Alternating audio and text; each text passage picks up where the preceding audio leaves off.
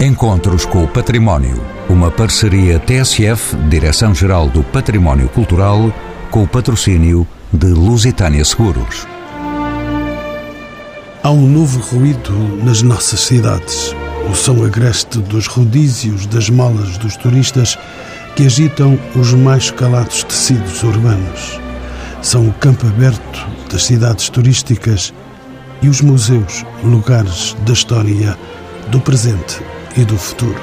A relação entre os museus e o turismo tem de facto um já longo caminho percorrido desde a época do Grand Tour, do turismo moderno no século XIX, até à atualidade. A delicada relação entre estas duas realidades distintas, mas inseparáveis, novas necessidades, entretanto, criadas pelo impacto do turismo massificado, a forma como os museus procuram responder a exigências diferentes, as expectativas que criaram e o papel dos museus e do turismo na mitigação das assimetrias territoriais. Serão estes alguns dos temas de conversa destes encontros com o património. São nossos convidados Álvaro Domingues, geógrafo, professor na Faculdade de Arquitetura da Universidade do Porto, é investigador com várias obras publicadas em que se destacam A Rua da Estrada, Vida no Campo e Volta a Portugal. David Santos, historiador de arte e curador de arte moderna e contemporânea, doutorado em arte contemporânea por Coimbra, foi diretor do Museu do Neorrealismo e do Chiado.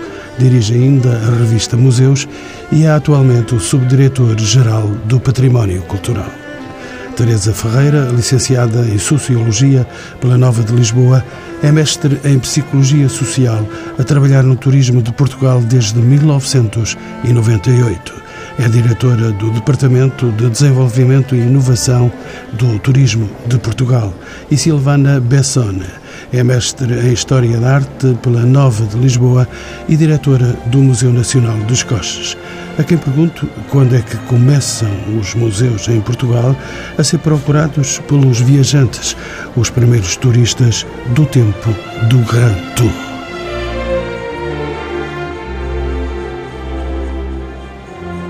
Eu já, já estudei esse assunto e, de facto, se consegui recuar como turista ao William Beckford, que visita Lisboa em 1787 e que eh, vem de propósito, fica a dormir em Algés, na Quinta de Ribamar, que infelizmente está a ficar muito abandonada, e a partir daí vai fazer a excursão à Batalha e à Alcobaça, depois regressa ao seu país, depois volta outra vez e à terceira resolve ficar a viver em Sintra. Gostou tanto de Portugal que ficou a viver em Sintra.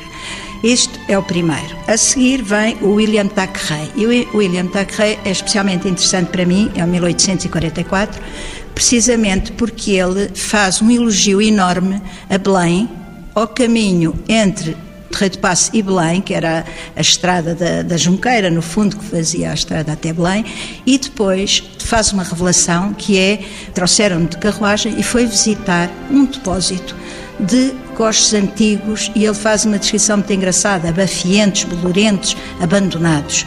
Era efetivamente isso que estava a acontecer dentro do picadeiro real, que não estava a funcionar há muitos anos, nem estava acabado, e era um armazém de coches velhos, coches partidos, coches velhos, aí estavam. E ele ficou encantado com o que viu.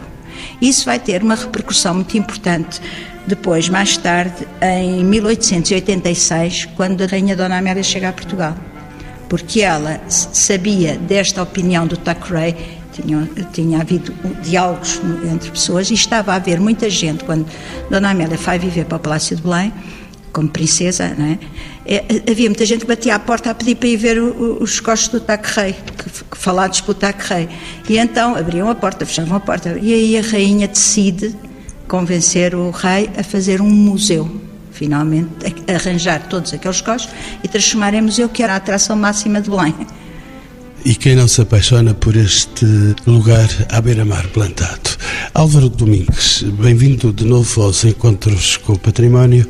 Como sabe, atualmente, entre a ligeireza e o ruído do turismo, a seriedade e o silêncio dos museus, há um enorme mundo de ideias e de contradições.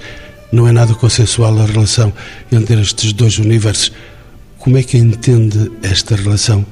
Ou não há mesmo probabilidade de tudo se entender? Eu creio que há probabilidade e esse entendimento, nós assistimos a ele, eh, felizmente, em muitas situações. O que eu acho que há, ao nível da produção de discurso e a, e a um nível muito genérico, uma certa dramatização do tema. Brincando com o assunto, os turistas são uma espécie de hordas munidas de eletrónica vária que se movem em zapping eh, procurando novidades, coisas diferentes eh, para ver.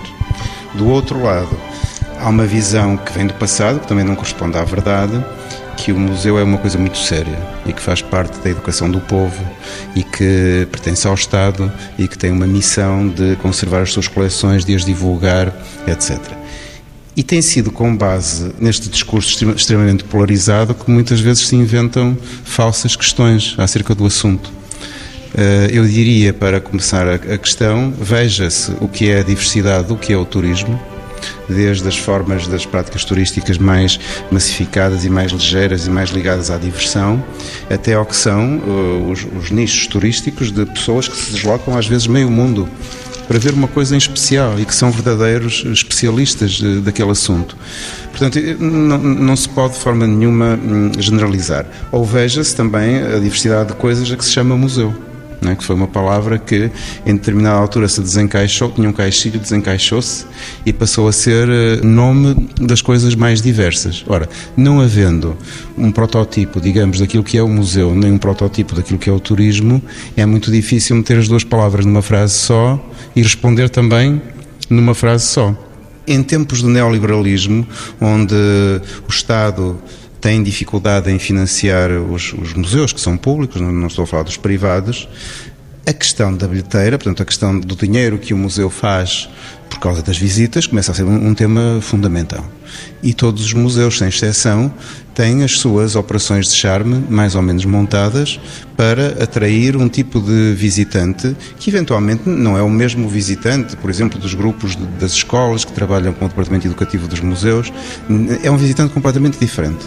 Mas é um visitante que interessa muito porque é importante no equilíbrio financeiro do museu e porque gasta dinheiro na loja e, e portanto, eu não vejo isso como uma espécie de perversão do, do que quer que seja. Vejo isso como uma forma de equilibrar os pratos da balança.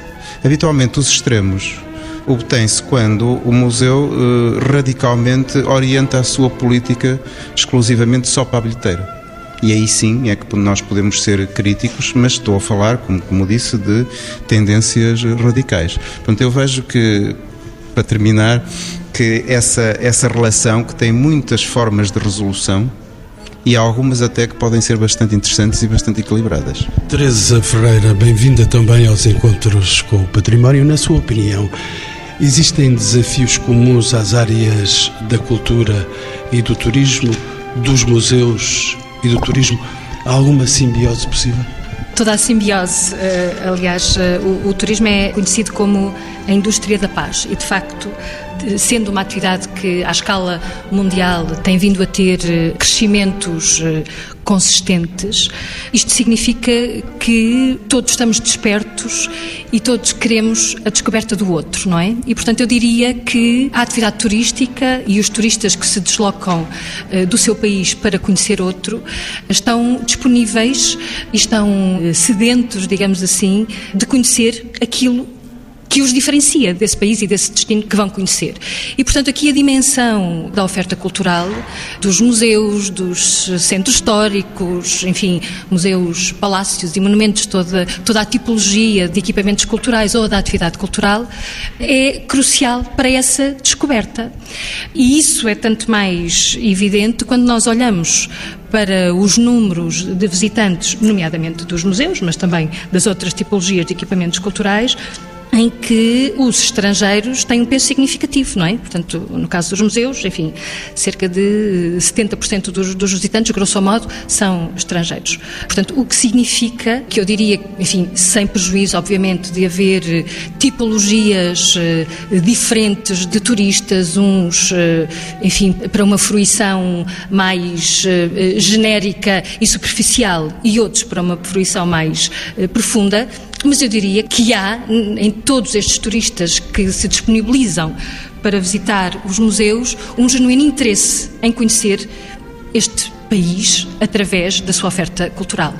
David Santos, bem-vindo também aos Encontros com o Património. Uma questão para dirimir. Os museus têm diferentes funções na sociedade. Será que o turismo, o, turismo massificado, põe em causa a missão inicial dos museus? Afinal, o que são os museus hoje? São o que eram no passado? Eh, naturalmente que a realidade dos museus no século XXI é diferente da realidade do museu no século XIX ou no século XX, inclusivamente. Hoje assistimos ao fenómeno do turismo massificado, como disse, e os museus têm que eh, projetar uma política de sustentabilidade relativamente à sua capacidade de integração dos públicos, sejam eles nacionais ou estrangeiros. No fundo, para os museus, essa diferença não é significativa para a sua vida cotidiana, para o cumprimento da sua missão. Pelo contrário, o público é todo entendido eh, da mesma forma, no sentido em que eh, a porta está aberta a todos os visitantes. Sabemos que, na realidade, os museus, palácios e monumentos eh, nacionais o crescimento do número de turistas e, portanto, daqueles que nos visitam oriundos de outros países e de outros quadrantes geográficos, eh, naturalmente veio introduzir um conjunto de questões relativamente à capacidade de absorção e de capacidade de manter a qualidade da visita relativamente a esse número cada vez mais crescente de visitantes.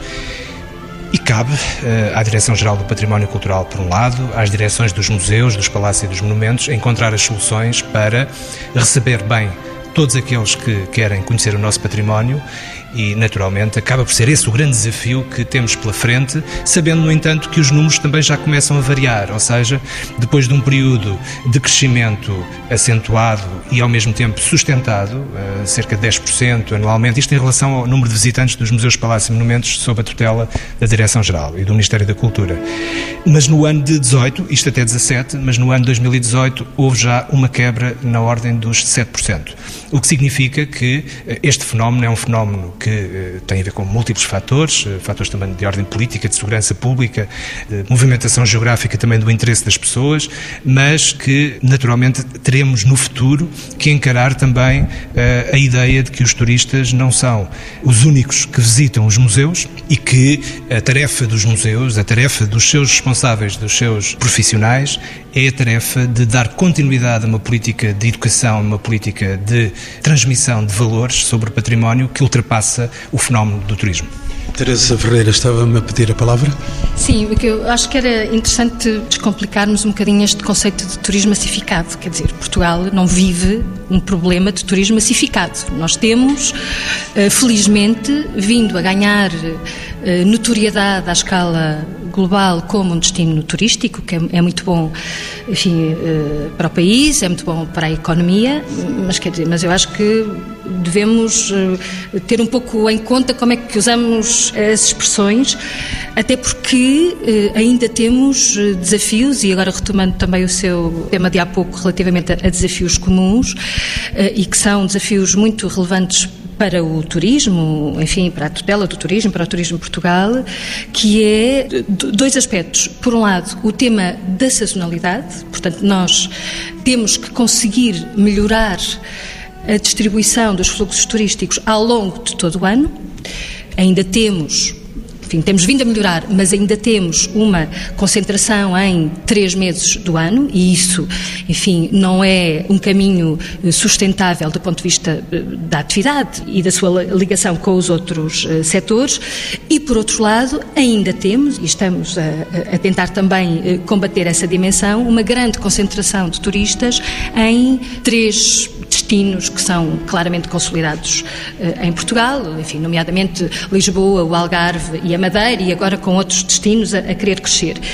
E o que me parece interessante, do ponto de vista de um desafio comum, aquilo que, eu, é, é que nós, e, e no âmbito da nossa estratégia, denominamos trabalhar para a coesão territorial, é podermos aqui aferir de que forma é que os museus, é que a oferta cultural, até pelo esforço que tem vindo a ser feito eh, pelos municípios, eh, por organismos da administração central, por eh, entidades públicas sem fins lucrativos ou entidades privadas, de que forma é que a oferta cultural também vai permitir este desidrato que é, enfim, que é do turismo, mas o que é de todos nós, que é levarmos fluxos turísticos para outros eh, territórios eh, do país, mais do interior, mais territórios de, de, de baixa densidade, onde aí está genuinamente implícita a descoberta das culturas locais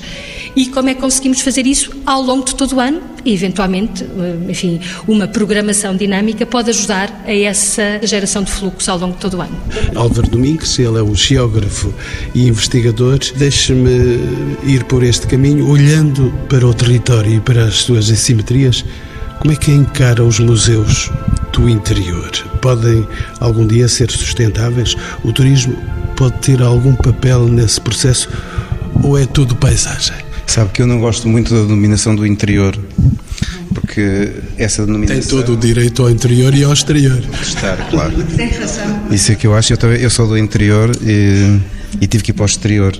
E, portanto... o interior da Península Ibérica é Madrid, que é uma máquina potente em termos de atração económica, mas estamos a falar de, das tais regiões em perda, não é? Portugal, de facto, está a viver uma conjuntura, nunca tinha acontecido na sua longa história, de aumentar imenso a assimetria e, portanto, está-se a confrontar com o despovoamento e depois com questões que vêm atrás e que têm que ver com o envelhecimento da população e com uma certa desproteção em termos do que são os serviços do Estado e da dificuldade em manter determinadas funções, as mais diversas, desde um posto de correios até a uma empresa privada, seja do que for. E, portanto, a rarefação é inimiga destas coisas que vivem muito de uma certa escala, de um certo volume. Há em Portugal coisas completamente distintas, não é? Há um belíssimo museu que é o Museu do Coa, num dos territórios mais esvaziados que o país tem. E mais longe de Lisboa. Sim, mas nós aqui não é por Lisboa. Nós aqui é mais os aeroportos e as autoestradas, ou no caso do Museu do Coa, os cruzeiros que vão pelo Douro acima e que ainda não houve maneira de encaminhar uma parte dessa gente lá para cima para o museu, que é um edifício lindíssimo e que trata de um tema fascinante. E esse é um desafio para qualquer pessoa que está à frente de um museu, que é entender o, que está ali para perceber o presente e para perceber o futuro. Uma vez lembrei-me que uma exposição curiosa no, no, Museu do Coa era esta, porque é que escrevemos nas paredes, não é? Nas paredes, do, nos muros ou nas paredes eletrónicas de, de redes sociais.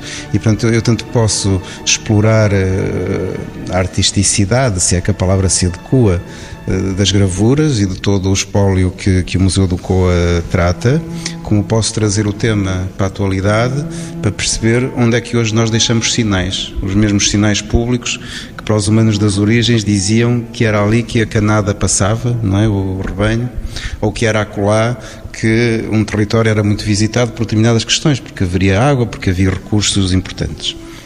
No outro extremo estão projetos às vezes bastante simples, mas muito importantes, porque são uma espécie de peça de resistência. As, as pessoas que lá estão sentem que o mundo lhes está a fugir debaixo dos pés. Muitas vezes já são gerações que já saíram da, da terra há que tempos, não é? Nós já vamos, em muitos casos, na terceira geração, e se contarmos com a imigração do Brasil no século XIX, já nem sei que geração é que vamos, e então perdem-se as marcas do, do que é a identidade daquela terra. E então, uh, chamemos-lhe museu ou não, isto faria parte de políticas culturais com uma certa continuidade, não para estar a escarafunchar doentiamente no passado, ou dizer que no passado é que era bom, vivia-se muito bem, não, vivia, não se vivia nada bem, mas para que não se percam essas memórias e para que elas se atualizem. Eu, por acaso, estou em Melgaço num projeto que se chama Quem Somos os que Aqui Estamos, E nós temos o apoio da Câmara Municipal, do, do Museu do Cinema, da, de um outro museu que se chama Memória e Fronteira, e o que nós queremos é sair desse vórtice do passado e perguntar o que é que é hoje. Como é que nos equacionamos hoje, em que a maior parte dos residentes dessas terras flutuam? No, estão na Alemanha, ou estão nos Estados Unidos, ou estão em França, ou, ou eu, estou no Porto, e depois de vez em quando juntamos-nos. E quando nos juntamos, de facto, é uma, é uma celebração. Eu já estive em muitas terras, por exemplo, que a tradicional festa do, do Santo Padroeiro é toda ela financiada por gente que está fora e que faz questão, mesmo que não estejam lá, que ela exista.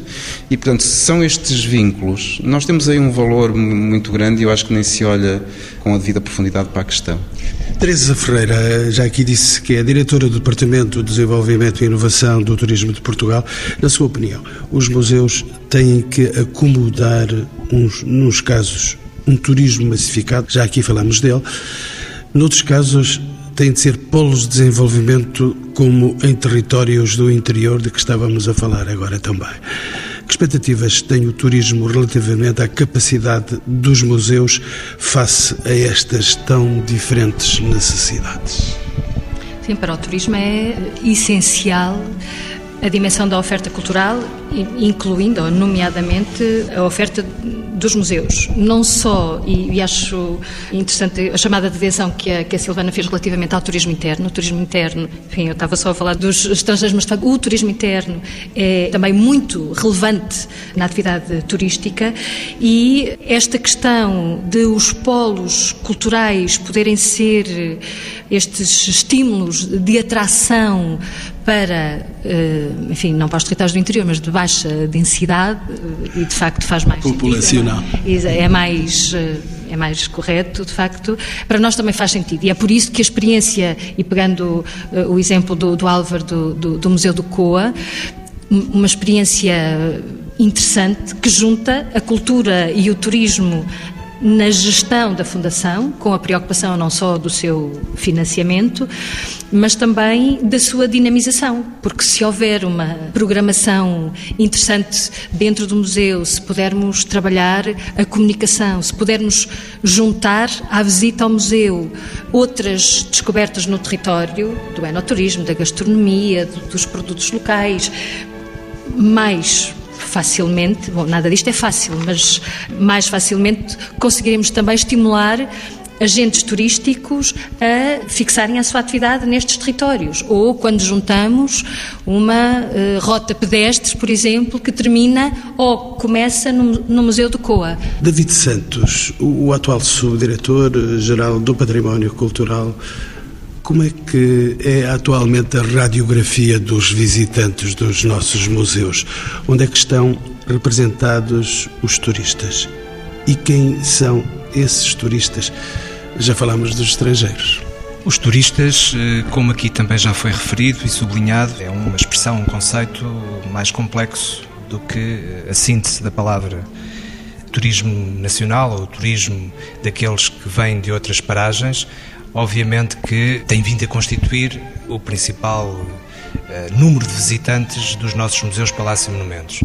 Independentemente de haver também uma outra dimensão do visitante do museu, do palácio do monumento, que é a comunidade local ou o visitante uh, assíduo, que não entra na categoria de turismo. Esta será uh, fundamentalmente a diferença que podemos identificar. Mas eh, nós temos, eh, no caso da realidade, de, por exemplo, de Lisboa, onde estão centrados, infelizmente também, do ponto de vista de uma, de uma ocupação mais democrática também do território, mas a verdade é que os principais museus Palácio e monumentos eh, estão uh, na cidade de Lisboa, com exceções, obviamente, na zona centro, naquilo que nós consideramos e, e, e, que está classificado pela Unesco como património mundial, mas em Lisboa nós temos, de facto, um grande fluxo de, do chamado turismo estrangeiro e os nossos museus, palácios e monumentos, uh, de facto, refletem essa presença cada vez maior, embora com, como eu disse há pouco, com uma ligeira descida no ano 2018, mas estamos a falar, por exemplo, no Mosteiro dos Jerónimos, sempre, nos últimos anos, com mais de um milhão de visitantes. O que para a realidade portuguesa é uh, um número bastante uh, significativo. Não só é o número principal, como, por comparação, por exemplo, com o Mosteiro da Batalha, no centro do país, em que falamos cerca de 400 mil visitantes anuais. Muitos destes visitantes são turistas, sejam estrangeiros ou nacionais, mais do que os tais visitantes assíduos, regulares, aqueles visitantes que vão a inaugurações de exposições, a encontros, a palestras, seminários, ou que, por outras razões, visitam com muita assiduidade estes espaços monumentais ou os nossos museus nacionais. Teresa Ferreira, já lhe dou a palavra, está-me a pedir, mas entretanto deixe-me perguntar ainda a David Santos, começa a mudar na opinião pública a ideia e o consentimento da palavra turista como uma palavra positiva, como alguém que chega, porque antigamente até se maltratavam os turistas. Ah, ele é turista. Bom, eu tenho a certeza absoluta de que os portugueses eh, não, não é apenas uma, uma ideia feita, os portugueses recebem bem e não tenho uh, essa ideia de que uh, alguma vez tenha sido mal recebido o turista em Portugal, mesmo noutras, noutras fases do século XX, por exemplo.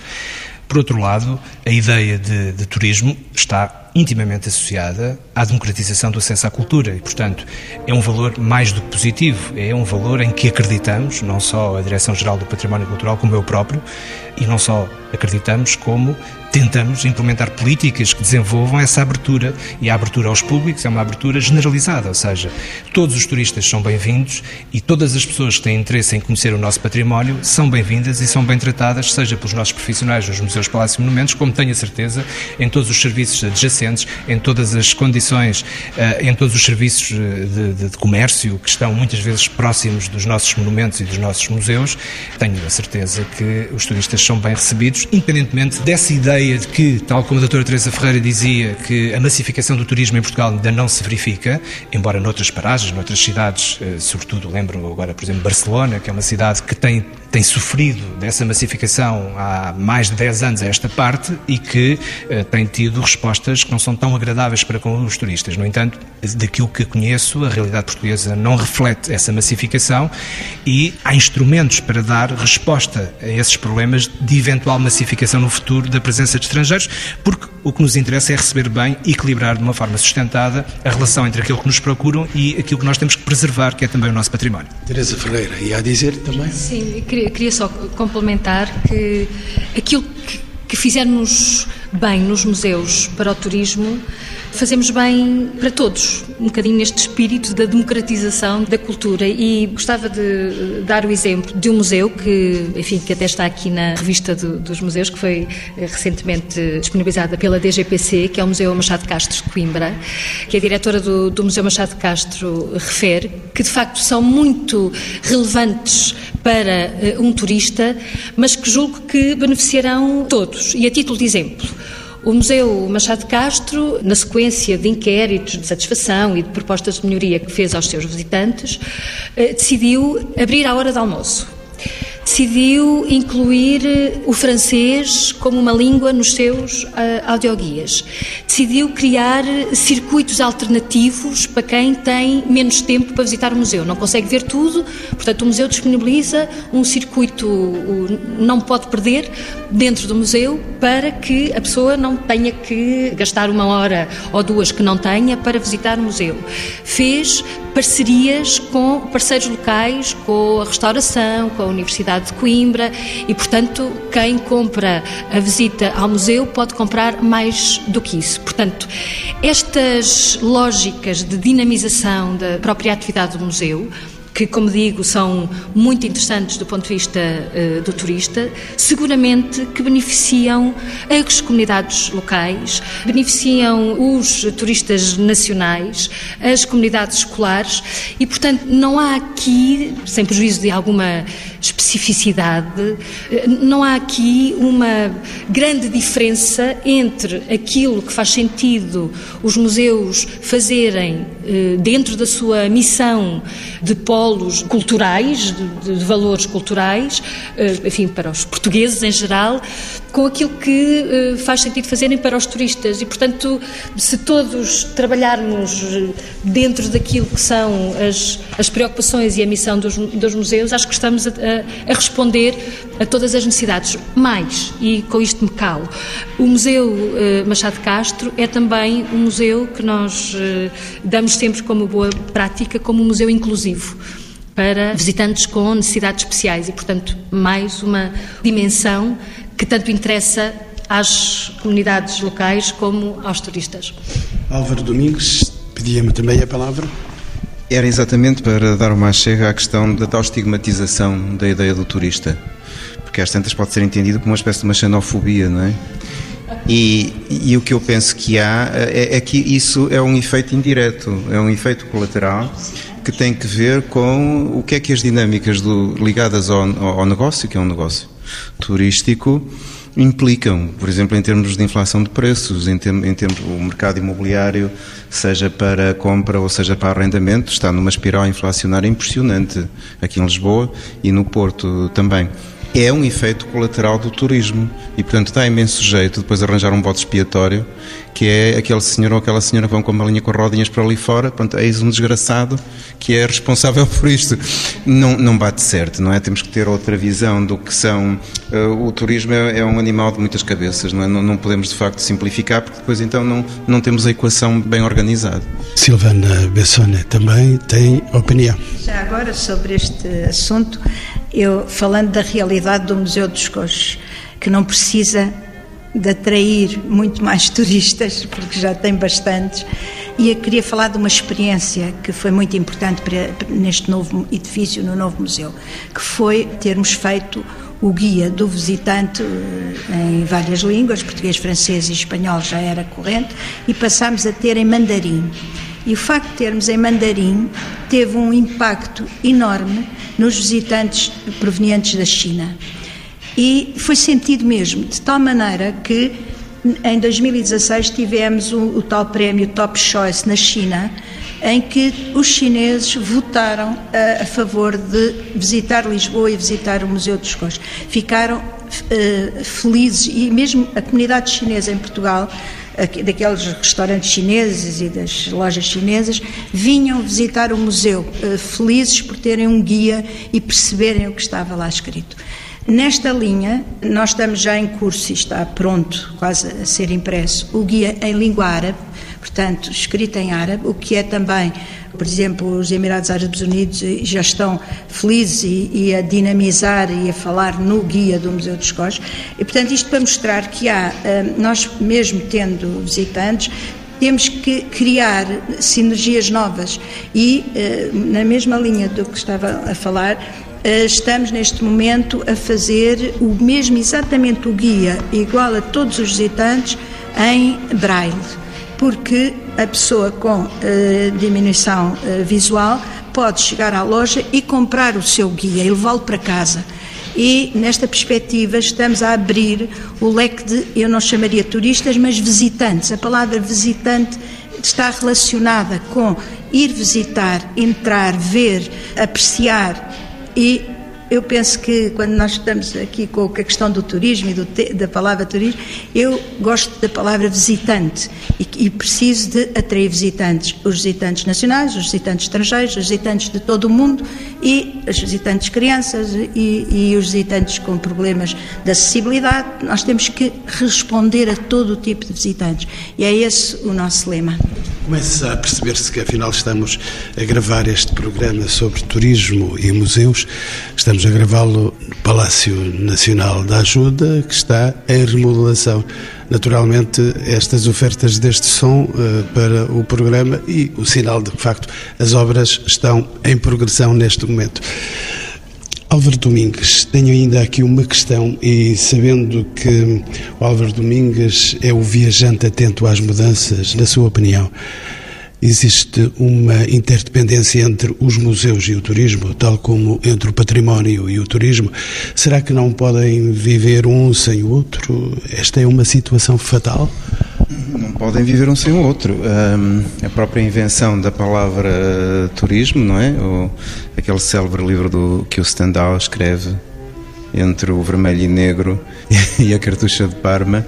É um guia turístico, não é? E, e é a primeira vez que a palavra uh, aparece com plenamente desenvolvida, com os seus significados. E não faltam nesse guia referências à visita dos museus, que de resto fazia parte da, da chamada cultura burguesa da época. O, o Grand Tour tinha sempre como destino uh, museus, livrarias, não era só ver uh, ruínas e coisas greco-romanas. E, portanto, o que nós temos é que a sociedade muda, já dizia o Camões, não é? Que o mundo é feito de mudança e, portanto, estas realidades são, são muito dinâmicas e, às vezes, a resposta tem que ser produzida com mais velocidade. Este exemplo hum, que a Silvana fala do turismo chinês, por exemplo, era uma coisa que aqui há pouco tempo nem, nem se falava disso. Eu lembro-me de ler pela primeira vez uma estratégia semelhante em e até de estudo específico dos visitantes chineses e dos seus interesses, porque passava-se ali uma questão que era Paris é, é um molho de atrações que nunca mais acaba, o tempo para um turista que vem da China é muito curto, portanto está muito focado. Então de repente reparou-se que em vez do zapping que, o, que os visitantes chineses eh, passavam muito tempo observando uma determinada peça porque tinham feito o trabalho de casa, não é? E então já vinham com objetivos específicos e o museu passou a estar mais atento, a ter guias chineses e a ter uma estratégia completamente diferente. E revistas sem leitores também não deve ser sustentável. David Santos, eh, para além de ser o atual subdiretor-geral do Património Cultural, foi diretor do Museu do Neorrealismo e do Museu do Chiado. Agora é também, para cima destas cargas todas, agora é o diretor da revista Museus. Saiu recentemente, o primeiro número está aí, tem como tema central o tema deste mesmo programa, Museus e Turismo. Qual é o objetivo desta revista? A quem se destina a revista Museus, de que é diretor David Santos? O nosso objetivo em recuperar, de algum modo, uma publicação centrada na vida dos museus, dos museus portugueses, fundamentalmente, mas também tendo uma parte da revista dedicada a uma visão internacional da, da museologia, é simultaneamente conseguir eh, reforçar a lógica de uma edição que eh, plasme o trabalho cotidiano dos museus e dos seus profissionais, mas que ao mesmo tempo tenha a capacidade de comunicar com um público mais vasto. Daí que também, do ponto de vista da assunção dos temas, portanto, da escolha dos temas para cada número anual, haja a intenção de, eh, no fundo, estarmos a dedicar-nos a um tema atual, a um tema que também possa chamar a atenção de outras pessoas de outras áreas profissionais e, portanto, que a partir da perspectiva da vida dos museus se possa interrogar, por exemplo, neste primeiro número, a questão do turismo. E, por exemplo, o facto eh, deste número estar dedicado a essa relação entre a cultura museológica e o turismo, eh, estivemos aqui ao longo desta hora a refletir sobre o turismo na relação com a cultura portuguesa e com o nosso património. Esse é o objetivo da revista, é, é colocar alguns especialistas, mas também alguns outros que não sendo especialistas, como por exemplo o Gonçalo M. Tavares, foi convidado a escrever um texto sobre a sua relação com os museus e ele fê-lo naturalmente a partir de uma lógica ficcionada. Interessa-nos cada vez mais que eh, a revista também seja um espaço onde os públicos e os visitantes não só se revejam, como possam vir a participar da própria revista. Ou seja, é uma revista que não esquece os técnicos, os profissionais, mas que não quer ficar apenas nesse plano e pretende alcançar a dimensão de um público leitor mais vasto, interessado pelos temas da cultura e pelos temas da cultura entre os museus e outras temáticas que estejam na ordem do dia e por isso o número 2 será dedicado à relação dos museus com a sociedade digital. O tempo é implacável. Para finalizarmos o programa, uma única questão para os meus quatro ilustres convidados e pedia-lhes a síntese da síntese. Teresa Ferreira está perfeitamente em casa, a diretora do Departamento de Desenvolvimento do Turismo de Portugal. Este é um binómio inevitável? Completamente. Não, e acho que temos vindo a construir, até do ponto de vista institucional, diria, uma, uma relação de proximidade, obviamente com os seus desafios, com as dinâmicas próprias de cada uma das partes mas, eh, enfim, temos projetos conjuntos, temos eh, iniciativas em que o turismo de Portugal também ajuda, eh, do ponto de vista até do financiamento, a concretizar alguns projetos da área da cultura. E, portanto, há aqui, quer do ponto de vista da inevitabilidade de que os museus são relevantíssimos para a sustentabilidade da atividade turística, mas também do ponto de vista institucional há, eh, de facto, essa relação que é inabalável. Silvana Bessone, diretora do Museu Nacional dos Coches, como já dissemos, está estável esta relação entre museus e turismo?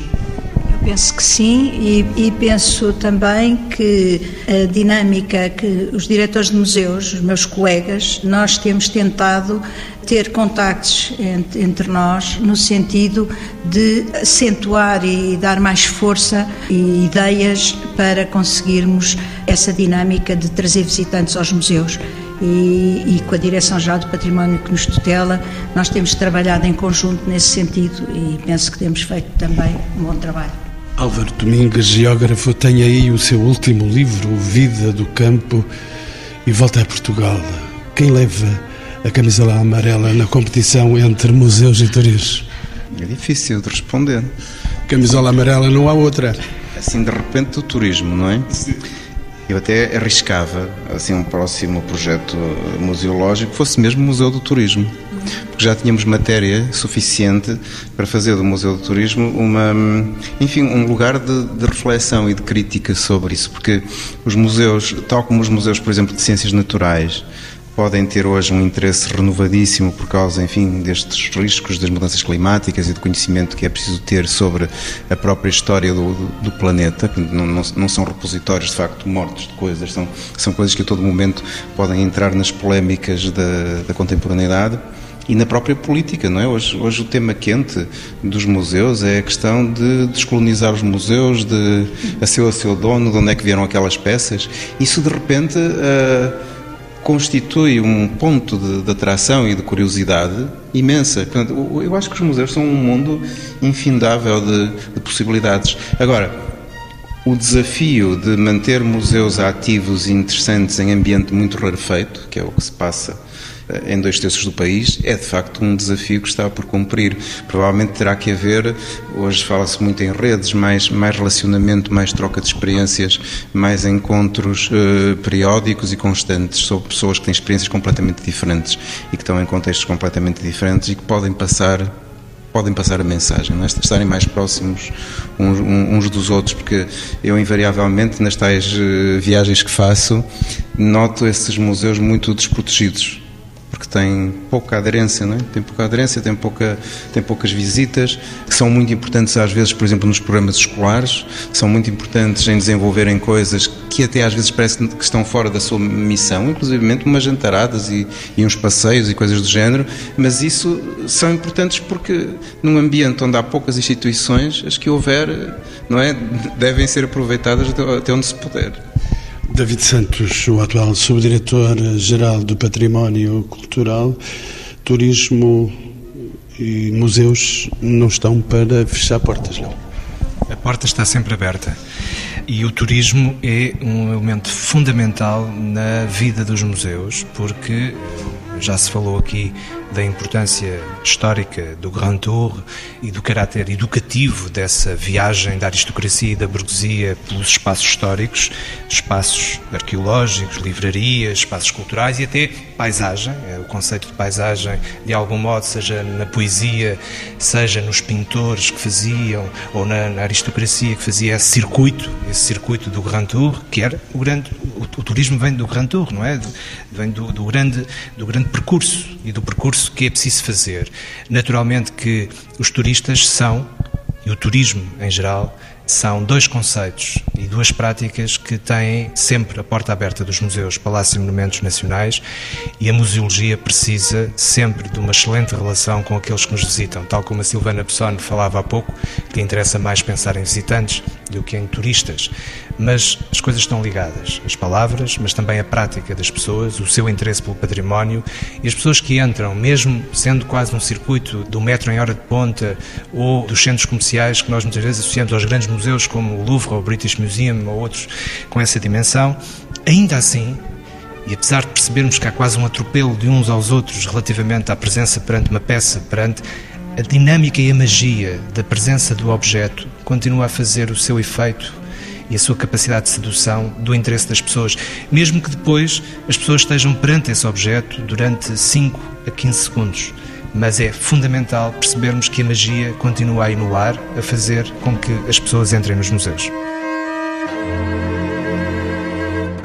Encontros com o Património, uma parceria TSF, Direção-Geral do Património Cultural, com o patrocínio de Lusitânia Seguros.